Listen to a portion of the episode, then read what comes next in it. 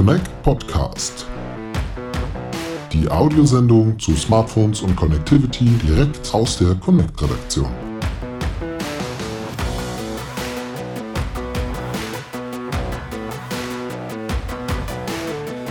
Hallo liebe Hörerinnen und Hörer, willkommen zurück bei einer neuen Folge unseres Connect Podcasts. Mein Name ist Lennart Holtkemper, Editor at Large bei Connect. Und äh, ja, wir führen ja eine Vielzahl an Servicetests im Jahr durch, um für Sie die Qualität unterschiedlichster Dienste zu überprüfen. Und unser Mobilfunknetztest ist doch jedes Mal so der krönende Abschluss eines Jahres, wenn man so möchte, auch weil er wohl der aufwendigste Servicetest ist, den wir durchführen, aber halt auch mit über 20 Jahren Bestehen mittlerweile der älteste Servicetest ist. Heute dreht sich also alles um die Mutter aller Servicetests in der Branche, unseren Mobilfunknetztest 2021. Und äh, wir sprechen also über die Qualität der Mobilfunknetze in Deutschland, Österreich und der Schweiz und wie gut die Netzbetreiber jeweils abgeschnitten haben. Und dazu begrüße ich unseren langjährigen Connect-Autor Hannes Rückheimer, der den Netztest wie jedes Jahr betreut hat. Hallo Hannes. Hallo Lennart. wir drehen die Daumenschrauben für die Netzbetreiber ja jedes Jahr ein bisschen stärker an, setzen also die Messparameter in jedem Jahr etwas weiter hoch. Hannes, äh, welche Änderungen gibt es denn diesmal im Vergleich zum Vorjahr? Also ich würde mal sagen, die wichtigste ist, dass 5G jetzt wirklich kompletter, ähm, vollwertiger Bestandteil unseres Testparcours ist. In den ähm, Drive-Testfahrzeugen, also in den Messfahrzeugen, die Umlaut durch die drei Länder geschickt hat, waren ähm, auch 5G-Smartphones mit dabei, die entsprechend die 5G-Abdeckung erfasst haben und natürlich auch die anderen Parameter wie Latenzen und Geschwindigkeiten. Ähm, ja, und das zeigt eigentlich schon, dass 5G jetzt mittlerweile auch im Alltag angekommen ist. Mhm. Ja, du hattest gesagt Drive-Tests. Ähm, wir führen die Datenerhebung ja an unterschiedlichsten Orten durch. Ähm, und neben Drive-Test laufen die, die äh, Tester ja auch so mit, mit Köfferchen, kann man sagen, eigentlich durch die Gegend, oder? Wo die so, so, so Trolleys sind das genau, ja. ja. Mhm. Also da haben wir dann eine relativ große Abdeckung, oder? Absolut, ja. Also die ähm, Drive-Tests, es ist so, dass im Vorfeld des Tests Umlaut vier separate Routen entwickelt, aus denen die Redaktion dann blind quasi aus der Lostrommel eine zieht. Es wird ja insgesamt in der Methodik wirklich sehr viel unternommen, um möglichst Beeinflussungen und ähm, dergleichen auszuschließen und die Neutralität zu gewähren. Und die Route, die jetzt letzten Endes gewählt worden ist, die führte also diese Testfahrzeuge durch, entschuldige, jetzt muss ich gerade mal nachgucken, so durch 21 mhm. Großstädte und 25 Kleinstädte in Deutschland. Die Autos sind über 10.000 Kilometer gefahren und die Walk-Tests haben wir dann nochmal oder haben die Kollegen von Umlaut dann nochmal in zehn Städten gemacht in Deutschland. Mhm. Ja, da kommt, glaube ich, doch schon einiges äh, zusammen so an Daten.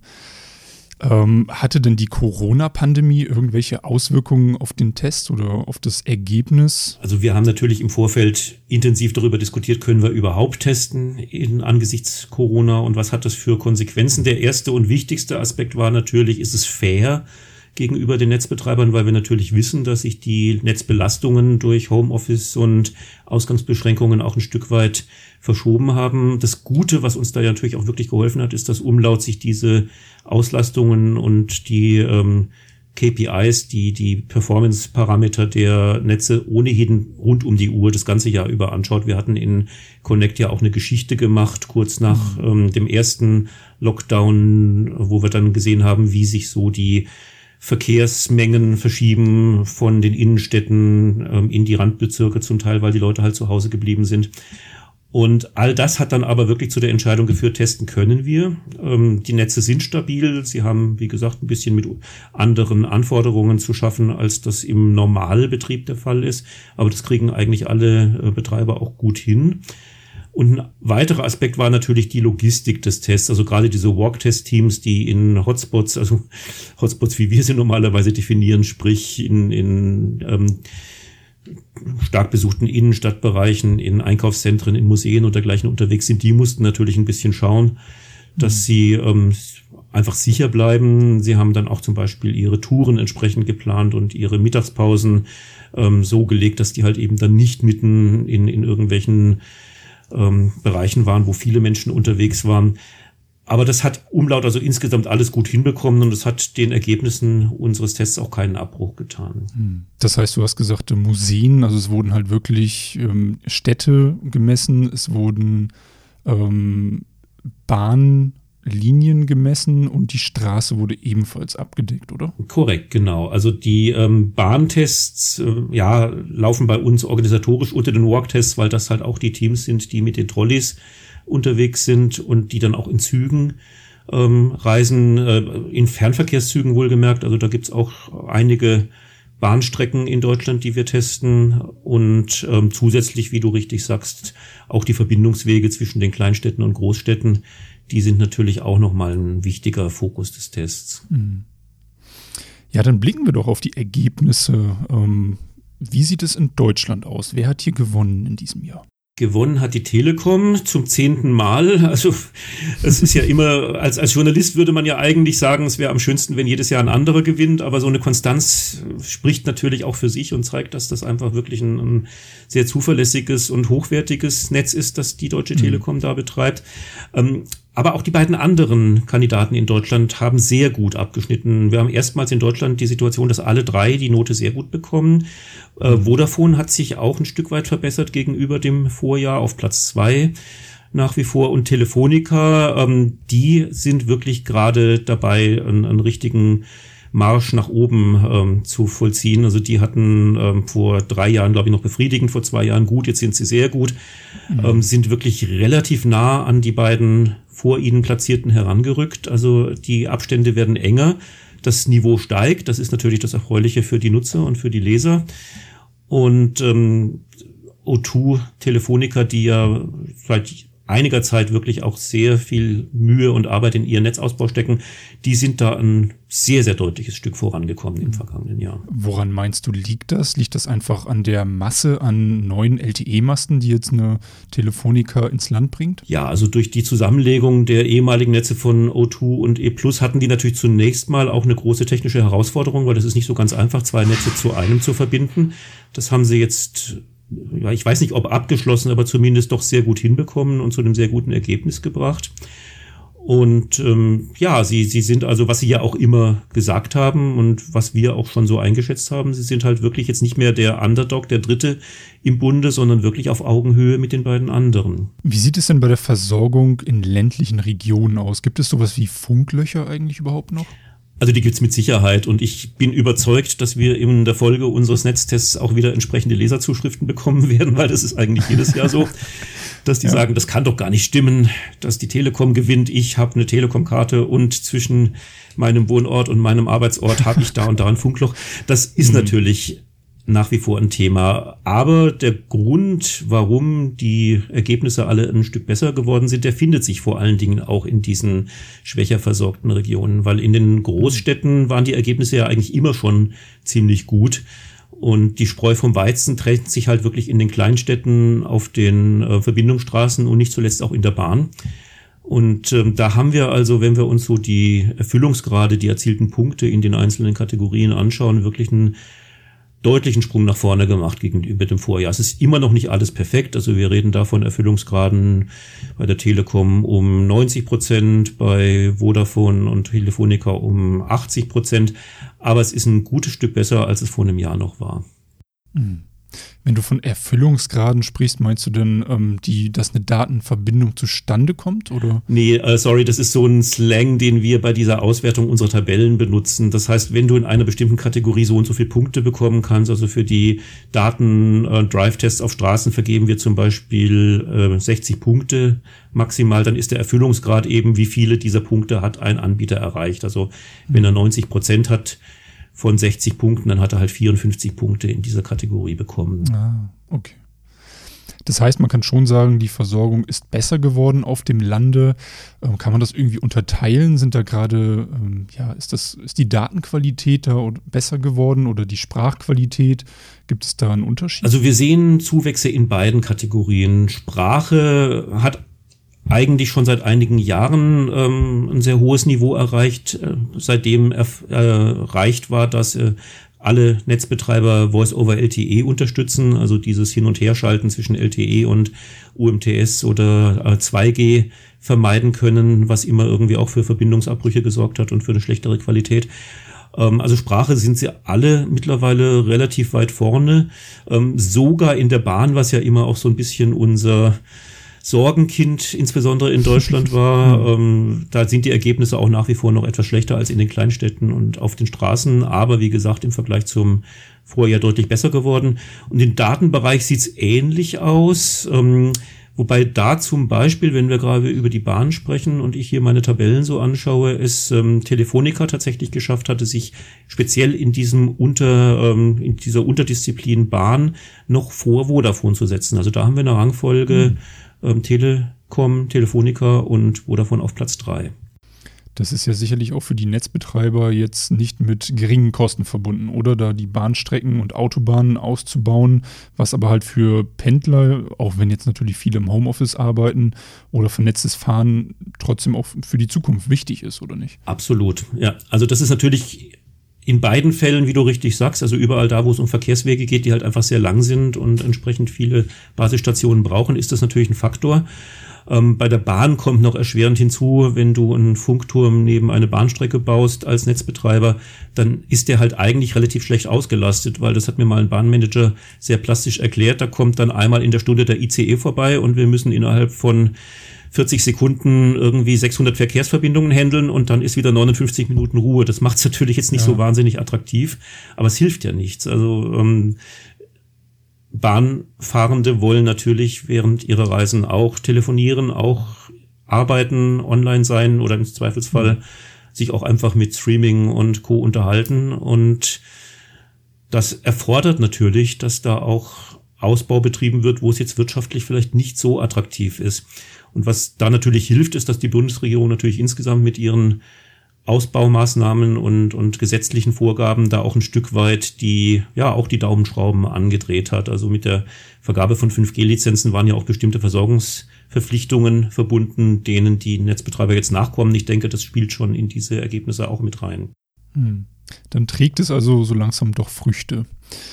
Ähm, kommen wir zum neuen Mobilfunkstandard. 5G ist ja ein fester Bestandteil jetzt auch des Netztests. Kann man da schon von einer richtigen Abdeckung oder Versorgung sprechen? Also da ist tatsächlich, da ist es ein bisschen unterschiedlich. Es ist so, dass ähm, Telefonica Anfang Oktober mit 5G gestartet hatte und das war so knapp vor der Durchführung unserer äh, Testfahrten und Walktests, dass wir es nicht mehr berücksichtigen konnten. Es gibt ja immer einen gewissen Vorlauf ähm, wo das sogenannte Setup geklärt wird, wo mit den ähm, Netzbetreibern geschaut wird, welche Smartphones erfüllen wirklich die von euch eingesetzten Technologien, welchen Firmwarestand brauchen wir da, damit das auch bei euch im Netz sauber läuft und so weiter. Also das war bei Telefonica dieses Jahr nicht mehr möglich. Wir haben also in den reinen 5G-Auswertungen nur Telekom und Vodafone im Panel. Und mhm. da zeigen die von Umlaut erfassten Daten, dass da Telekom im Augenblick die Nase vorne hat. Mhm. Aber wahrscheinlich dann nur auch in der in städtischen Umgebung oder in der Innenstadt irgendwo. Dann. Also wir, wir haben tatsächlich die äh, Samples überall erfasst. Ähm, die Geräte waren entsprechend auch in den ähm, Drive-Tests auf den Verbindungsstraßen und in den Kleinstädten dabei, waren auch in der Bahn dabei. Allerdings sieht man natürlich, dass in der Tat in den Großstädten die ähm, Versorgung und die, die Anteile, die da an Samples erfasst worden sind, in puncto 5G schon ein ganzes Stück ausgeprägter ist als hm auf dem Land, aber auch dort gibt es schon 5G und auch dort entsteht es mit, mit großen Schritten. Welche Vorteile hätte denn 5G aktuell für mich? Ja, aktuell ist es tatsächlich, obwohl die Netzbetreiber sich ja lange Jahre immer dagegen gewehrt haben, zu sagen, es geht immer noch um, um mehr Geschwindigkeit, aber aktuell ist es eigentlich genau dieser Aspekt, sind es genau die höheren Datenraten. Mhm. Weil vieles andere, was 5G auch mal bieten wird, wie die kurzen Latenzen und dieses ähm, Network Slicing, also das Anpassen der ähm, Parameter an die jeweilige Applikation und so weiter, das kommt erst noch. Das ist in dieser ersten Ausbaustufe noch gar nicht implementiert. Mhm. Ja, aber schön, dass es da dann trotzdem schon was zu berichten gibt quasi. Das sieht ja bei unseren Nachbarn, ähm, wenn ich jetzt auf Österreich gucke oder in die Schweiz, da sieht das ja noch ein bisschen anders aus. Da kommen wir gleich nochmal dazu. Ähm, abschließend jetzt einmal zu Deutschland. Wir haben jetzt dreimal ein sehr gut vergeben. Ist es denn deiner Meinung nach also bald egal, zu welchem Anbieter ich wechsle oder wo ich meinen Vertrag mache? Also das würde ich jetzt so noch nicht unterschreiben. Ähm, wenn wir jetzt allein mal uns auf die Testergebnisse kaprizieren, dann hat die Telekom natürlich schon relativ deutlich die Nase vorn. Also der Punkteabstand zum Zweitplatzierten zu Vodafone, der ist schon noch relativ deutlich. Wobei ich natürlich immer auch sage, auch wenn mich Leute aus meinem Bekanntenkreis fragen, ähm, schaut euch diese Testergebnisse an, aber berücksichtigt bei der Auswahl, wo ihr hingeht, natürlich auch noch die anderen Kriterien. Das ist zum einen natürlich ganz klar, was will ich überhaupt ausgeben? Also Telefonica positioniert sich ja auch nicht zuletzt dadurch einfach ein Stück günstiger zu sein als die mhm. beiden anderen. Und was natürlich immer ein wichtiges Kriterium ist, ähm, schaut euch die Versorgung an den Orten an, wo ihr wirklich häufig seid. Also klassischerweise am Arbeitsplatz zu Hause, und dergleichen bin ich jetzt einer, der mehr in der Innenstadt unterwegs ist, wenn wir jetzt mal Corona außen vor lassen, das ja hoffentlich irgendwann auch mal überwunden sein wird. Ja. Oder sitze ich sowieso eher irgendwie in der Kleinstadt oder so. Und das sind natürlich Aspekte, die man sich dann auch nochmal gezielt bei so einer Auswahl eines Netzbetreibers anschauen sollte. Da kann ich übrigens auf unsere Übersichtskarte verweisen, die wir auf connect.de für Sie haben. Ähm, da reicht es, wenn man eine Adresse eingibt, eine Postleitzahl eingibt und dann kann man wirklich Straßen genau feststellen, wie gut der Netzbetreiber dann auch wirklich zu Hause oder am Arbeitsplatz tatsächlich ist. Ähm, der Link auf jeden Fall dann nachher unten in der Beschreibung. Ja, Hannes, blicken wir auf unsere Nachbarn. Wie sehen denn die Netze in Österreich oder der Schweiz aus? Ja, auch ziemlich gut.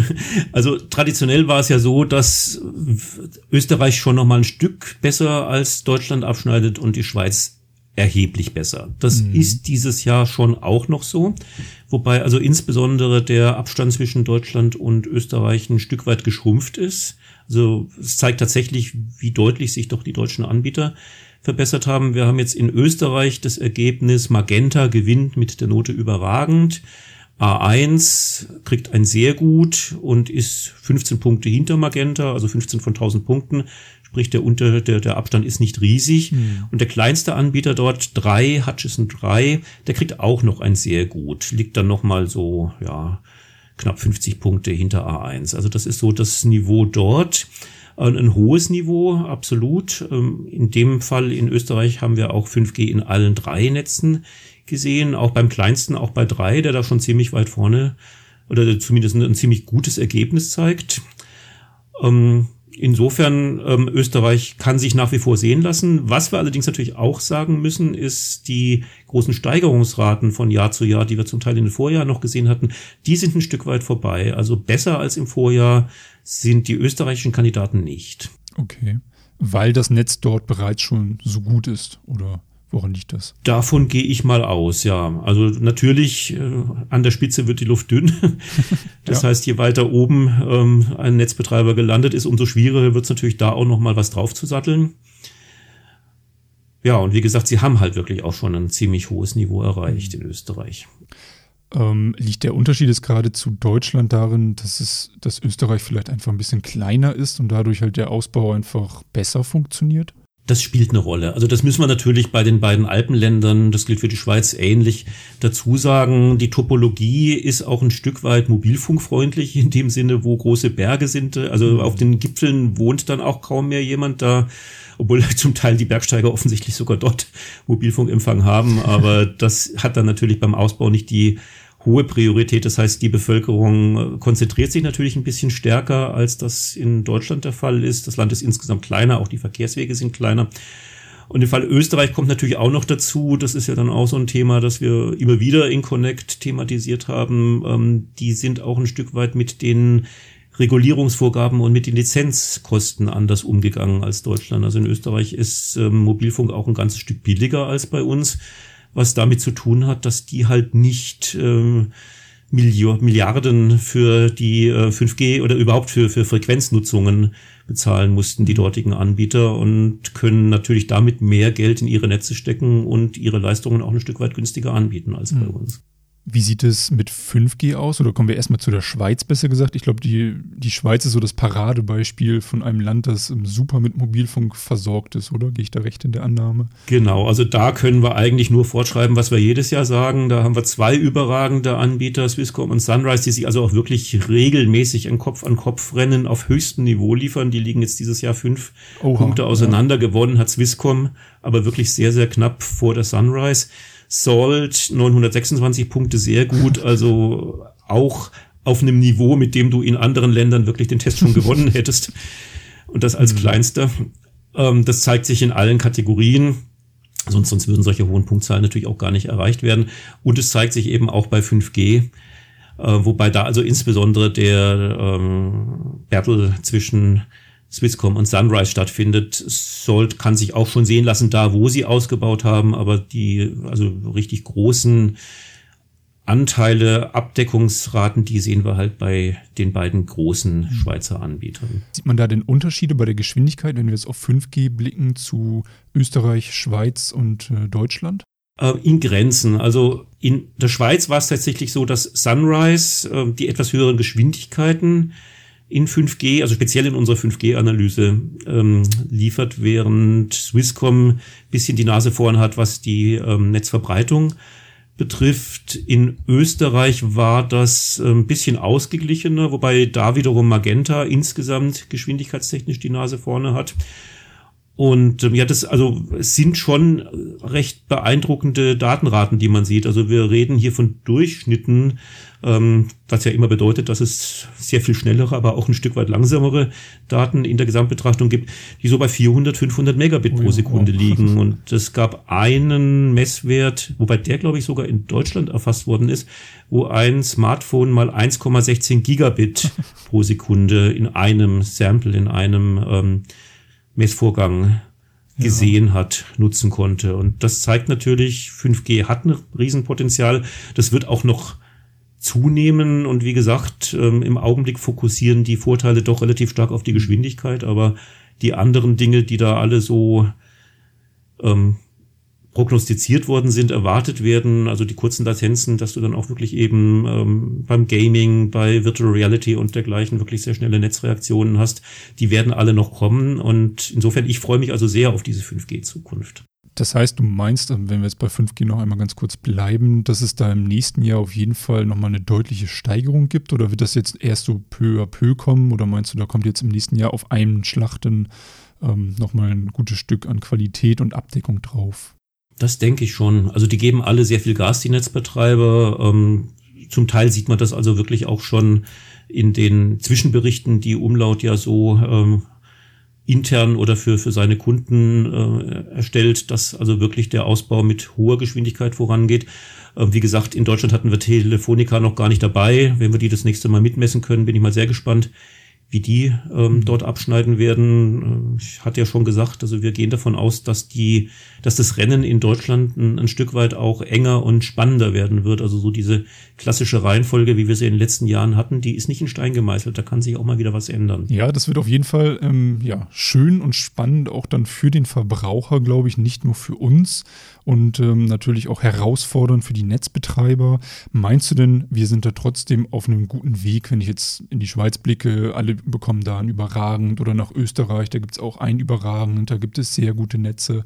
Ähm, Deutschland, ja, ich will jetzt nicht sagen, ist da so ein bisschen abgehängt, aber man sieht halt schon, dass man äh, doch noch Qualitätsunterschiede hat. Meinst du, ähm, wir sind gut aufgestellt für die Zukunft? Also ich sehe diese Verbesserungen, die wir jetzt dieses Jahr verzeichnen konnten, wirklich mit Freude und, und hoffe natürlich, dass das ein Trend ist, der weiter anhalten wird. Also wenn man das so ein bisschen nach vorne prognostiziert, so ein bisschen hochrechnet, kann es natürlich sein, dass wir dann irgendwann in Deutschland auch mal einen überragenden Anbieter krönen können und das würde uns natürlich wahnsinnig freuen. Wir heften uns ja eh ein bisschen ans Revier bei Connect, dass wir mit diesen Tests auch wirklich dazu beitragen, dass die Qualität nach oben geht, weil die Netzbetreiber das ja auch sehr ernst nehmen und auch in ihren internen Planungen durchaus immer schauen, was bei den Connect-Netztests so rausgekommen ist. Ähm, Luft nach oben ist noch ein Stück, keine Frage, äh, aber man braucht ja auch quasi ein Ziel. Man muss ja sehen, wo oben ist, um dann da auch hinzukommen irgendwann. Ja, das hast du sehr schön formuliert, Hannes. Ein guter Abschlusssatz sozusagen. Ähm, falls Sie, liebe Hörer, jetzt tiefer in die Ergebnisse einsteigen möchten, dann verlinken wir den Artikel mit allen detaillierten Ergebnissen natürlich unten in der Beschreibung, wo Sie dann auch die besagte Übersichtskarte finden, wo Sie gucken können, ähm, wie gut das Netz an Ihrem Standort gerade ist und welcher Anbieter da gerade sehr gut ist. Und falls Sie dann auch gleich wechseln möchten, dann verlinken wir natürlich auch unseren Tarifrechner unten in der Beschreibung. Ja, Hannes, äh, dir wieder mal vielen, vielen Dank für diesen interessanten und wertvollen Einblick in die deutschen und ähm, ja, europäischen Mobilfunknetze. Ihnen äh, vielen Dank fürs Zuhören, liebe Hörer, und wir sehen uns dann ja, beim nächsten Mal. Tschüss.